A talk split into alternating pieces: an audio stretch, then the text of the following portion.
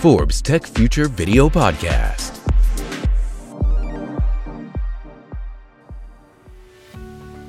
Tecnología y fútbol. Continuamos esta serie de entrevistas. En esta ocasión entrevistaremos al CEO de la Liga Española Norteamérica, Boris Gatner. Bienvenidos a Forbes Tech Future. Mi nombre es Jorge Lerdo de Tejada, gerente editorial Forbes México.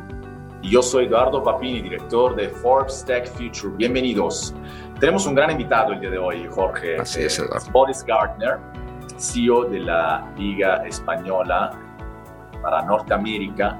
Y vamos a platicar con él de, temas que, que son súper, súper, súper interesantes y que el público los va, los va a cautivar en muy poco tiempo. Porque Boris es un perfil muy, muy tecnológico, es un gran conocedor de, de Big Data, es un gran conocedor, ha sido speaker en eventos también eh, de tech y, nos va a decir justamente cómo se aplica la tecnología de manera exitosa en el modelo de negocio que en este caso es la Liga Española, que es una de las ligas más reconocidas, más importantes a nivel global, ¿no? Y, Así es. Y que en México y en Latinoamérica se sigue mucho. Yo no sé si tú eres aficionado del, fútbol, Jorge, o quién le vas, por ejemplo, a la Liga Española. No tanto como tú, me considero neófito en ese sentido, no, Eduardo pero admiro, admiro a todos los equipos y me gusta lo que hacen y promueven. Pero no, yo no voy eh, pero sí admiro que estén aplicando las tecnologías exponenciales en el área de los deportes. Y hoy vamos a ver precisamente un, gran tecnólogo, un filósofo eh, de las tecnologías como es Boris, eh, cómo las aplica a todo, al rendimiento de los jugadores, a medir con Big Data todo y con este, Business Intelligence y cómo utiliza los NFTs, en fin, todo esto lo vamos a ver el día de hoy, así es que no se vayan, va a ser una excelente entrevista. Boris Gardner es un ejecutivo de deportes y medios que actualmente se desempeña como CEO de la Liga Norteamérica, una empresa conjunta entre Relevant Sports, un grupo multinacional de medios, deportes y entretenimiento, y la Liga, la Asociación Profesional y Competencia de Fútbol de Primer Nivel de España. Boris Gardner, CEO de la Liga Norteamérica, bienvenido a Forbes Tech Future. Jorge, muchas gracias, Eduardo, por invitarme. Al contrario. Gracias, gracias por estar aquí con nosotros. Empecemos, empecemos ya esta conversación con, uh, con uh, nuestro CEO de la Liga Norteamérica. Empezamos con esta pregunta. Boris, ¿hacia dónde va la digitalización en la industria del fútbol? Mira, yo creo que este es un tema que, que es o muy simple o muy complejo, pero al final tiene, un, tiene una línea bastante clara y es va hacia donde están las audiencias. Mm. Yo no creo que tenga ninguna otra, otra respuesta. Nosotros, para nosotros es muy simple. Nosotros queremos estar con la marca de la liga y con contenidos de la liga en donde sea que está nuestra audiencia. Obviamente hay eh, una gran mayoría de la audiencia que en este momento está en una plataforma, pero hay otras pequeñas y que van creciendo cada vez más que están en otras plataformas y nosotros no nos podemos permitir eh, dejar esas audiencias, por pequeñas que parezcan ahora, por fuera. Entonces, simplemente estamos en donde están esas audiencias y hacia allá va la digitalización en, la, en, el mundo del entretenimiento en general, pero definitivamente en el de los deportes. ¿Y qué están haciendo para llegar a esas audiencias, Boris? ¿Cuál es la estrategia? Mira, hay, hay bastantes cosas, pero principalmente eh, el producto de, de media de los partidos, los 90 minutos, es algo en donde le hemos puesto demasiada atención e inversión eh, para asegurarnos que la calidad de ese producto, eh, así sea que lo estés viendo en tu televisor, porque es una suscripción de cable o una OTT o en tu teléfono, sea el mejor producto posible. Yo creo que cuando ves un poco eh, las cámaras que se usan, las tomas, la narrativa, es algo que es bastante innovador y que va por tratar de enganchar a esa audiencia durante los 90 minutos del partido como más se pueda. Eh, no sé si, si, por ejemplo, ves un partido eh, de la NFL, las cámaras que usan, eh, puedes ver cómo hemos nosotros tomado muchos de esos elementos también, no solo de drones, sino de cámaras 8K, etcétera, para que el nivel de producción sea más alto. Ahora, partiendo de ahí, todo lo que está alrededor de los 90 minutos, tenemos una estrategia digital bastante mm. agresiva que arranca, obviamente, con, con un con un tema global, pero con una ejecución local. Tenemos un estudio, por, darles un ejemplo, tenemos un estudio de contenidos en México, en Guadalajara, con 25 personas que crea más de 20 shows digitales todas las semanas, tanto en español como en inglés, y está única y exclusivamente enfocado en un poco traducir o interpretar de cierta manera este concepto y esta pasión que trae la liga, pero para el fan que está en México o está en Estados Unidos. Eh, ese approach que llamamos local eh, es muy importante para poder conectar con las audiencias de una manera mucho más orgánica. Eh, otro ejemplo que te puedo dar, y que sé que vamos a hablar más de esto adelante, el tema de los NFTs. no es simplemente porque sea una moda o no, para nosotros presenta dos oportunidades.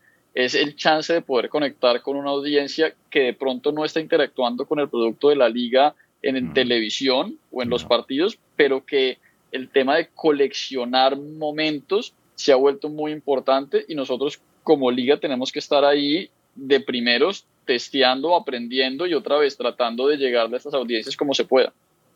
Fantástico. Tocaste el tema de los NFTs, ¿no? Que es un tema muy tech feature, ¿no? Y nos quieres decir algún ejemplo o por qué según tú la industria del deporte también se está metiendo en los NFTs.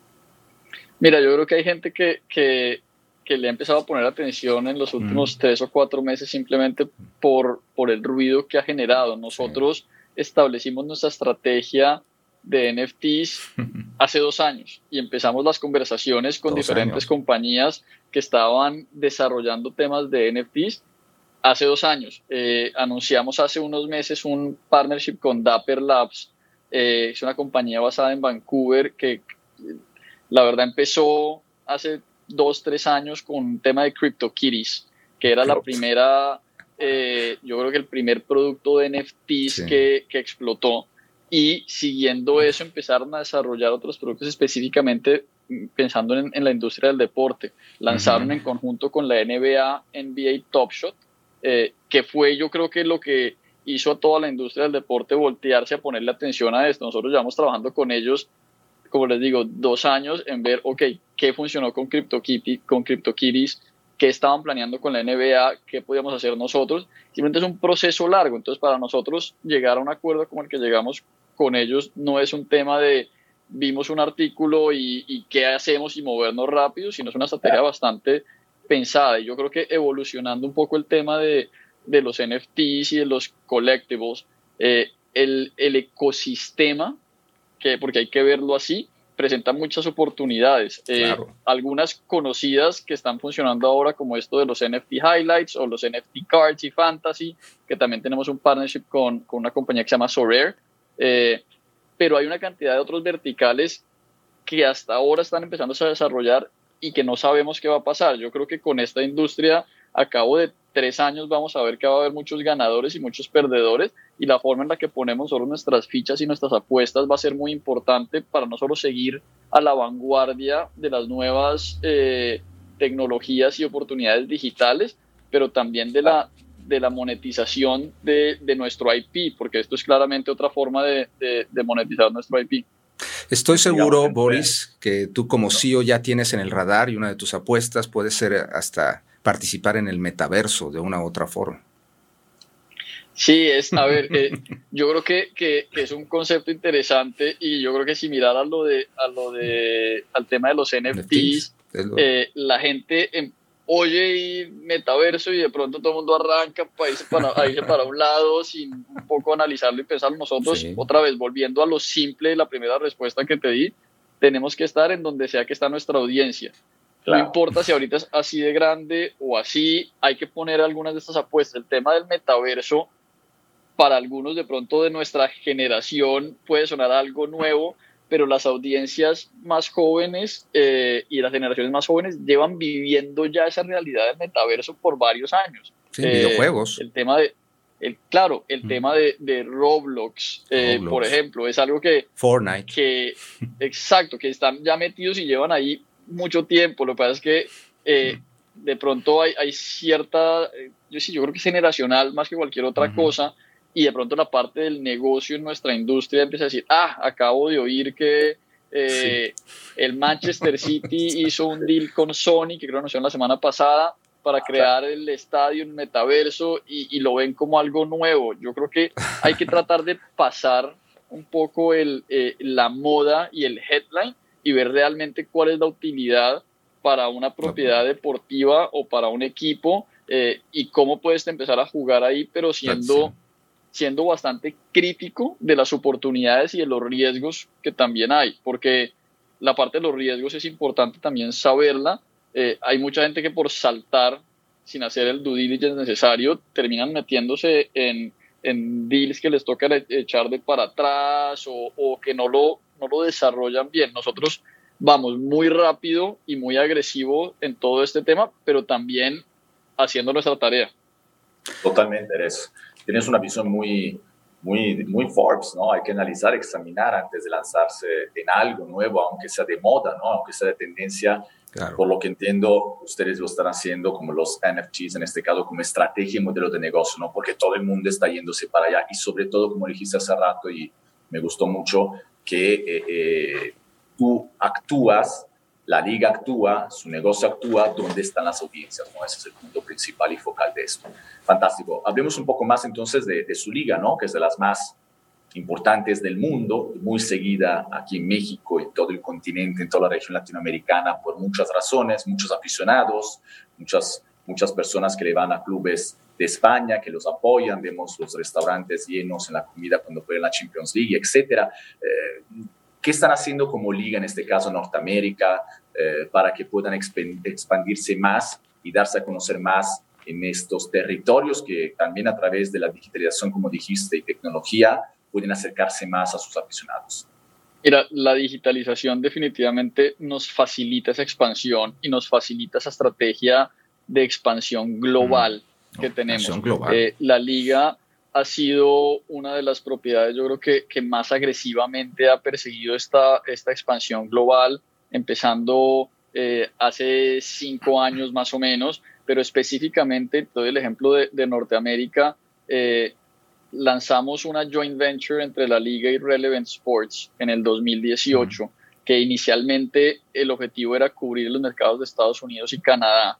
Eh, y, el concepto detrás de esa joint venture era entender que el mercado de medios más grande y más importante del mundo es Estados Unidos y que obviamente para cualquier propiedad deportiva o de entretenimiento tener una buena presencia y, y, una acogida en, Estados Unidos es importante no solo para las audiencias sino para el negocio pero que, está creciendo a nivel deportivo, ¿no, Boris? Está creciendo a nivel deportivo de manera, antes era más también por negocio, por business, ¿no? Sin duda, hace unas décadas, hace unos años. Ahorita ya no es así, ahorita ya ya un avance también a nivel deportivo, a nivel de performance, ¿no? Correcto, pero de esa misma manera en que la oportunidad es muy grande, es un mercado muy complejo y muy competitivo.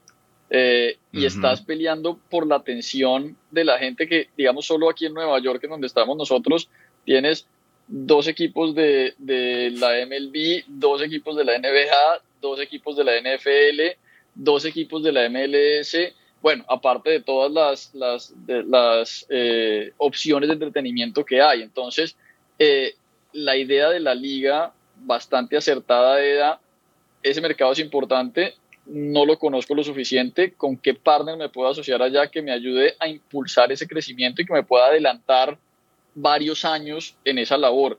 Y yo creo que fue la decisión correcta. Lanzamos en agosto del 2018 esta joint venture. Eh, yo fui employee number one eh, y ahorita, tres años y medio más o menos después, tenemos un equipo de 26 personas más o menos. Eh, nos expandimos a México también a incluirlo dentro de esta joint venture. Eh, firmamos un acuerdo de televisión en Estados Unidos con ESPN que en su momento 1.4 billones de dólares por ocho años. El acuerdo de derechos de televisión en Estados Unidos eh, más grande, específicamente de fútbol. Eh, y justo hace dos semanas cerramos un nuevo acuerdo de televisión en México también, en donde logramos doblar el valor de los derechos versus el ciclo pasado. Y es un poco eh, pensar que para una liga internacional llegar cada tres, cuatro años, cinco años, lo que sea, a ofrecer tus derechos no es suficiente. Tienes que crear esa demanda, tienes que crear esa, esa tensión y ese deseo no solo de los fans, pero de los partners y tener la presencia local acá, tener el estudio de contenidos que, que les, que les digo que tenemos, es, es parte de esa creación de demanda y obviamente un equipo que está aquí eh, en el territorio, en, el misma, en la misma zona eh, horaria que los clientes y que entiende el detalle del fan del fútbol y de la liga en esos territorios. Es mucho más importante un poco ese conocimiento y esa, ese touch con el mercado eh, que cualquier otra cosa. Y, bueno, eh, contentos que, lo que les digo, en tres años, dos, dos acuerdos de derechos de televisión importantes, eh, tenemos siete partners locales en, la parte comercial que hemos desarrollado. Somos la única liga internacional específicamente en Estados Unidos que ha logrado monetizar de esa manera eh, el mercado y es creando esa mm. conexión directa y por medio de contenidos. Ahí volvemos otra vez al tema de, de las, de las audiencias eh, y aparte de eso, estar en este mercado que avanza tanto en temas tecnológicos, etcétera, nos ha permitido traerle a la liga eh, a nivel global acuerdos importantes, como les comentaba el de, el de Dapper Labs, entre otros, y, se vuelve al final un catalizador de crecimiento a nivel global para la liga. Boris, eh, hablando de esa estrategia de posicionamiento, de generación de demanda, apostándole como tú a los contenidos, a la creación de contenidos a través de estudios, ¿qué tanto porcentaje del presupuesto eh, va, va, dedicado a eso? ¿Y cómo está dividido eh, en Facebook, LinkedIn? ¿Dónde están sus audiencias? Más importantes dentro de esta generación de contenidos. Imagino que hasta TikTok. Platícanos un poco de eso. Mira, eh, en cuanto a la atención que le ponemos al tema de, los contenidos y, digamos el presupuesto, te lo respondo de dos maneras. Eh, lo primero que creamos cuando abrimos la joint venture acá fue el estudio de contenidos porque sabíamos que era el driver principal, tanto de crecimiento de audiencias como de crecimiento comercial. Hay muchas ligas internacionales e incluso equipos individuales que ven la expansión internacional como algo de, chequear una caja en una presentación de PowerPoint y ya está. Eh, hacen un evento cada dos años y, con eso, digamos, mantienen un pie. Exacto.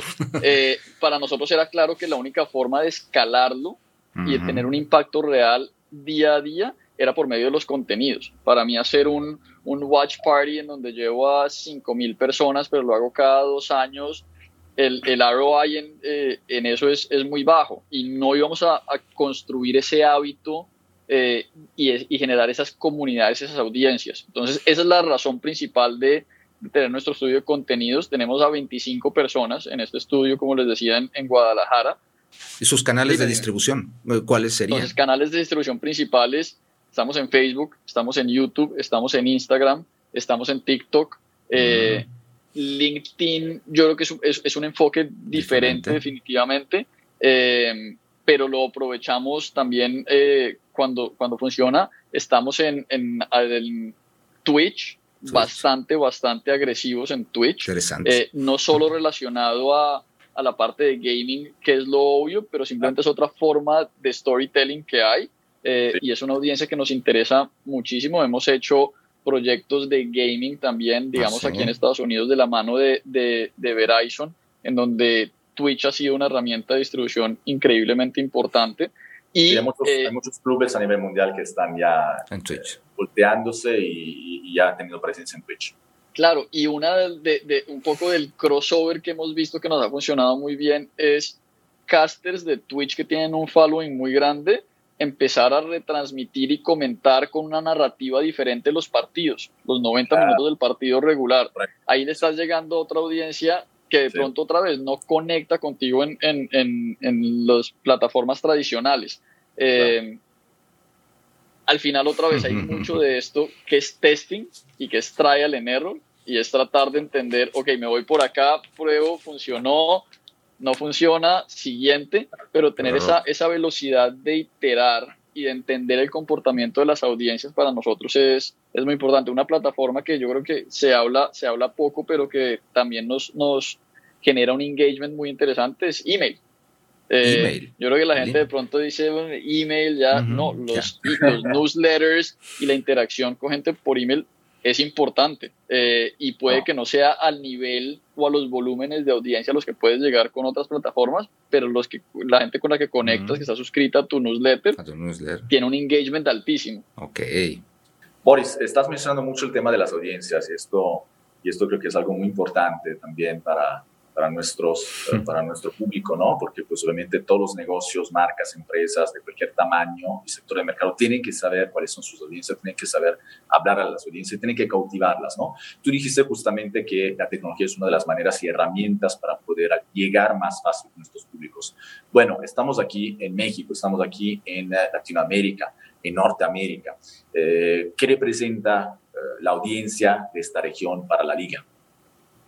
Es una audiencia increíblemente importante por dos razones principales. Uno, el crecimiento y explosión de las audiencias hispanas a nivel global mm. eh, son increíblemente importantes. Ves, eh, simplemente por tocar en, un ejemplo, la unión ahora de Televisa con Univisión mm, y, y, el plan y la teoría y la tesis que tienen de ahí 600 mm. millones de hispanohablantes en el mundo cómo le vamos a llegar a todos esos más allá de la gente que tienes específicamente en México o en, o en Estados Unidos. La liga tiene una conexión natural con todo e, ese demográfico eh, de hispanohablantes en el mundo por muchas razones, no solo otra, pues obviamente por el idioma, pero también por la cultura. Eh, entonces estas audiencias en Estados Unidos, el US Hispanic, en México, en Centroamérica, en Latinoamérica, tienen una conexión cultural y emocional muy fuerte con la liga. Probablemente eh, yo te diría que al nivel de, la pasión que tienes domésticamente en, España y de pronto más que en otras áreas. Entonces el poder eh, llegarle a esa audiencia otra vez de una manera orgánica y usar eso como, como eh, una forma de proyectar el crecimiento internacional de la liga es, es, es muy importante para nosotros. Boris Gardner, hablando nuevamente de tecnologías exponenciales, ¿cómo utilizas tú el Big Data y el Business Intelligence tanto tú como CEO, como todo tu club, ¿qué tan, ¿de qué le sirve el Big Data o Business Intelligence? Mira, yo creo que, que lo principal y, y, creo que cualquier persona eh, con poco o mucho conocimiento de, de, Big Data y de Analytics te diría lo mismo y es, eh, una cosa es tenerlo y recogerlo y, y, organizarlo y otra interpretarlo y las dos son igual de importantes. Eh, es más, yo me atrevería a decir que muchas veces la parte de la interpretación de toda esta data es donde mucha gente falla. Eh, la liga ha hecho una inversión bastante grande en los últimos años para tener, digamos que, el backend de la recolección y organización de esta data de diferentes fuentes, no solo de, las plataformas de la liga eh, digitales, de televisión, de los eventos, pero también de los clubes, y un esfuerzo aún más grande en cómo podemos usar eso, esa data para mover el negocio hacia adelante y efectivamente para entregarle más valor, no solo a nuestros fans, porque les estás dando, eh, digamos, por ejemplo, los contenidos, contenidos que son relevantes para ellos basado en el conocimiento que ya tienen de, tienes de cómo eh, se comportan, pero también para nuestros partners. Eh, uno de los temas muy importantes para, digamos, para Disney y ESPN en nuestro acuerdo de televisión en Estados Unidos era ese conocimiento detallado que teníamos de nuestra audiencia y cómo podíamos ayudarles a ellos a, que la experiencia del consumidor y del suscriptor, digamos, de ESPN Plus eh, fuera lo más claro y, eh, y, enriquecido posible, digamos. Em, para los partners comerciales, también increíblemente importante. Al final, todos ellos lo que están queriendo es mover su propio negocio adelante de la mano de la liga. Y ahí yo creo que hay diferentes niveles, pero el primero, de, el de simplemente awareness por asociación de marca, eso ya dejó de ser importante hace mucho tiempo. Ya es ahora demuéstrame cómo por esa asociación que tenemos de marca, pero sobre todo por el conocimiento de tu audiencia, voy a poder convertir en nuevos clientes para mi propia, para mi propia marca. Boris, hemos visto que, que, la liga anunció recién la Liga Tech. Eh, es un nombre que también es parecido a los de nosotros, Fox Tech Feature, ¿no? Nada más faltaría el feature, ¿no? En este caso. ¿Nos quieres explicar un poco más que, de qué se compone, cuáles son los productos, cuáles son las novedades en este sentido de la Liga Tech? Sí, mira, lo primero es que eh, no es algo que, que que salió hace poco que la liga decidió que iba a invertir más en tecnología, es algo que se lleva trabajando por muchos años y que ha empezado con la incubación de ciertas tecnologías independientes en diferentes áreas del negocio, en donde la liga veía que claramente podía ayudar a, avanzar el negocio y conocer otra vez más eh, de, nuestras audiencias y del comportamiento de nuestros fans. Te doy dos ejemplos. eh, la liga tiene un sistema antipiratería yo creo que es de los más avanzados que tiene cualquier, eh, no solo compañía o, organización deportiva, pero empresa de medios. Eh, y esto empezó con el objetivo de tratar de ofrecerle un, un, valor añadido a los broadcasters que estaban comprando los derechos y, y que obviamente el tema de la piratería es, un, es, un, es, una problemática muy grande, no solo para nosotros como dueños de derechos, sino también para los que nos compran esos derechos.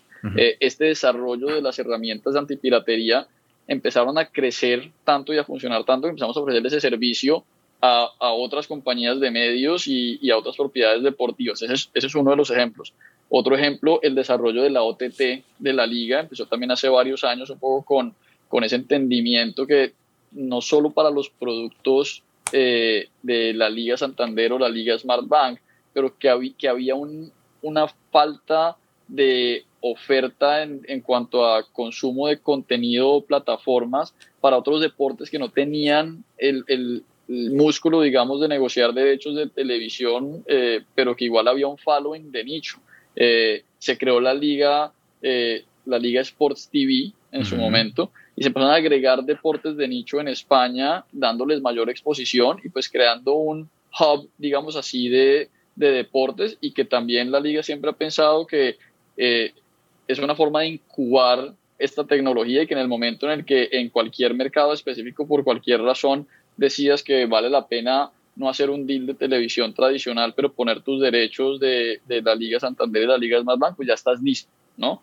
Eh, y el tercero, yo creo que también es importante como ejemplo, Media Coach. Media Coach es una plataforma que también eh, se creó hace varios años eh, y lo que hace es darle un servicio a los clubes. Los clubes tienen acceso a toda esta, a toda esta información que se recoge eh, sobre, por ejemplo, velocidad de los jugadores en el campo, en los entrenamientos, en los partidos, eh, carga física, y tiene un algoritmo bastante interesante que al final recoge una cantidad de data y la visualiza de una manera bastante simple. Y todos los clubes de, de, de la liga lo usan como parte integral de, de, sus entrenamientos y de sus decisiones deportivas. Estas tres tecnologías que te las doy, por ejemplo, solamente, ahora están dentro de la Liga Tech. Entonces, cuando creamos la Liga Tech es simplemente una forma de organizar todo esto eh, y todas estas innovaciones que ya se venían haciendo, eh, saber todo lo que le han eh, añadido de valor a la liga y poder también decir, a clientes externos potenciales, otra vez otras ligas, propiedades deportivas o compañías de medios. Tengo esto, ya lo incubé y lo pongo también a tu servicio y pues se genera mm. otra, otra fuente de ingreso para la liga que, que ha invertido tanto en esta innovación. Wow, interesante. Muy interesante todo lo que nos has platicado, Boris Gardner, CEO de la Liga Norteamérica. Gracias por haber estado aquí con nosotros en Force Tech Future. Muy interesante, ¿no, no piensas, Eduardo? Eh, no, todo, lo que nos platicó. Muy, muy funcional, ¿no? Muy funcional, muy práctico. Boris, el Boris este, en este eh, video podcast. Y Boris, pues muchísimas gracias. Tenemos aquí a un CEO de una de las ligas más reconocidas más seguidas a nivel planetario y como dijiste también a nivel regional y continental que es la Liga Española. Te agradecemos mucho el tiempo que nos diste y, y esperamos poder tener también en otras ocasiones aquí en Forbes con Jorge, conmigo y con todo el equipo. Muchas gracias. Jorge Eduardo, muchas gracias por, por la invitación otra vez y, y, por la discusión también tan enriquecedora. Es bueno a veces eh, poder tener estas conversaciones también a detalle porque yo por lo menos las disfruto, las disfruto mucho. Se ve, se ve que tienes ese perfil tecnológico y, y, que te gusta reflexionar, filósofo de la tecnología. Gracias por haber estado aquí en Force Step Future, Boris. Muchas gracias. Un placer. Gracias, hasta pronto. Hasta pronto. Forbes Tech Future Video Podcast.